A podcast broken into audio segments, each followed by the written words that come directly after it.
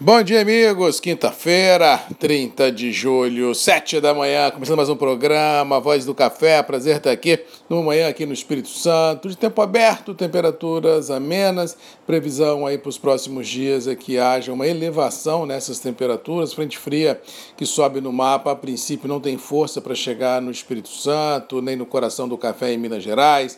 A chuva ainda centralizada no, no litoral da região ah, nas próximas horas no litoral da, do sul da Bahia, podendo chegar até o recôncavo baiano, mas assim, mais ah, ao interior do país, tanto em Minas quanto na Bahia, quanto no Espírito Santo, quanto em São Paulo, realmente o tempo que impera é o tempo seco, com baixa umidade relativa do ar, e as frentes que vêm do sul não têm força para romper essa bolha de ar quente existente, o que de um lado é bom para os trabalhos de colheita do café, que avançam sem qualquer atropelo climático, principalmente em Minas Gerais, validando uma safra de qualidade muito boa, mas por outro lado, ah, tira um pouco de saúde das lavouras, mas temos que ser honestos honesto que inverno é assim mesmo, não é época de chuva, inverno realmente é um tempo seco e as chuvas só começam a aparecer com mais pegada lá para final de agosto, início de setembro. Até lá, ah, normalmente falando, temos tempo seco e temperaturas de de amenas a baixas em todo o cinturão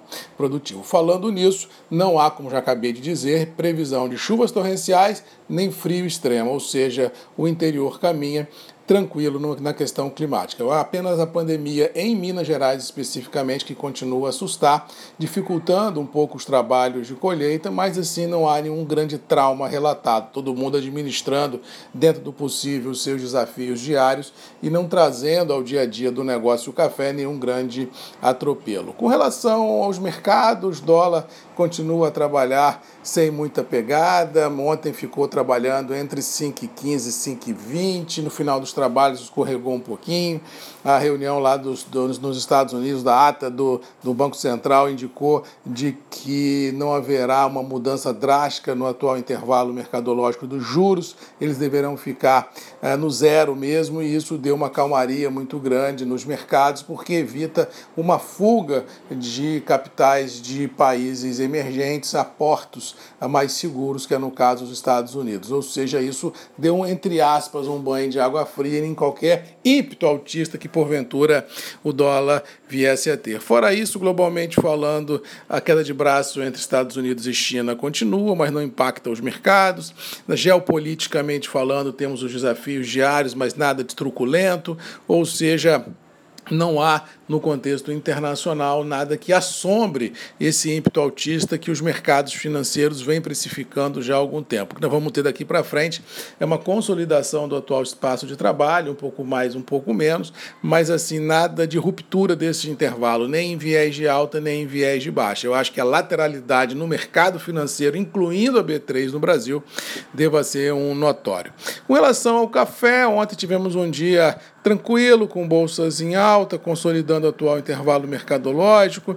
Você vê que nem com a notícia de enfraquecimento da frente fria, ou seja, sem haver uma, uma, um a possibilidade de dano em lavoura com frio extremo nas próximas semanas fez com que o mercado realizasse lucro. Muito pelo contrário, no mercado cafeiro, o que se respira é também uma sensação de que os mercados reabrirão, as cafeterias reabrirão, as boutiques de café reabrirão e com isso existe uma luz no fim do túnel. Inclusive, ontem, declarações do presidente da Starbucks já disse que já houve em julho um aumento considerável de venda nas lojas Starbucks mundo afora. E isso já é um sinal interessante de que a demanda demanda poderá, no print final de 2020, dar uma equalizada e, por assim, termos uma, uma balança, um cenário mais confortável no que se refere às demandas. Eu continuo de opinião, como disse lá em janeiro, de que não temia desaquecimento do consumo do café. Se vocês me escutam, você sabe que eu disse isso, já que café é um, é um ativo muito interessante, é um ativo em que as pessoas se apegam em momentos de solidão, ou seja, não é crível a gente imaginar imaginar porque tem uma pandemia que o consumo cai, muito pelo contrário.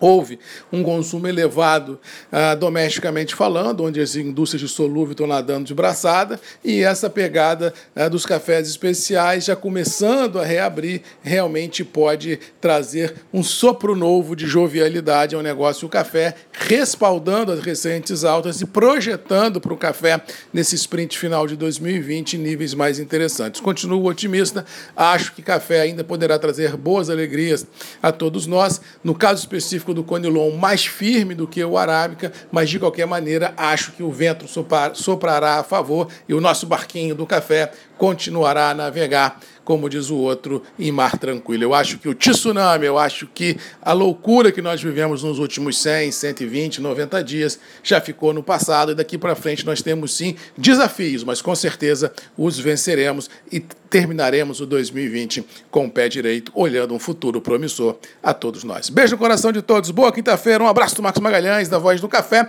e lembrando que amanhã, 7 da manhã, você tem um encontro comigo aqui nos grupos e redes MM, ponto de encontro desse agro verde e amarelo, desse Brasil tão bonito. Boa quinta-feira a todos, um abraço e até amanhã.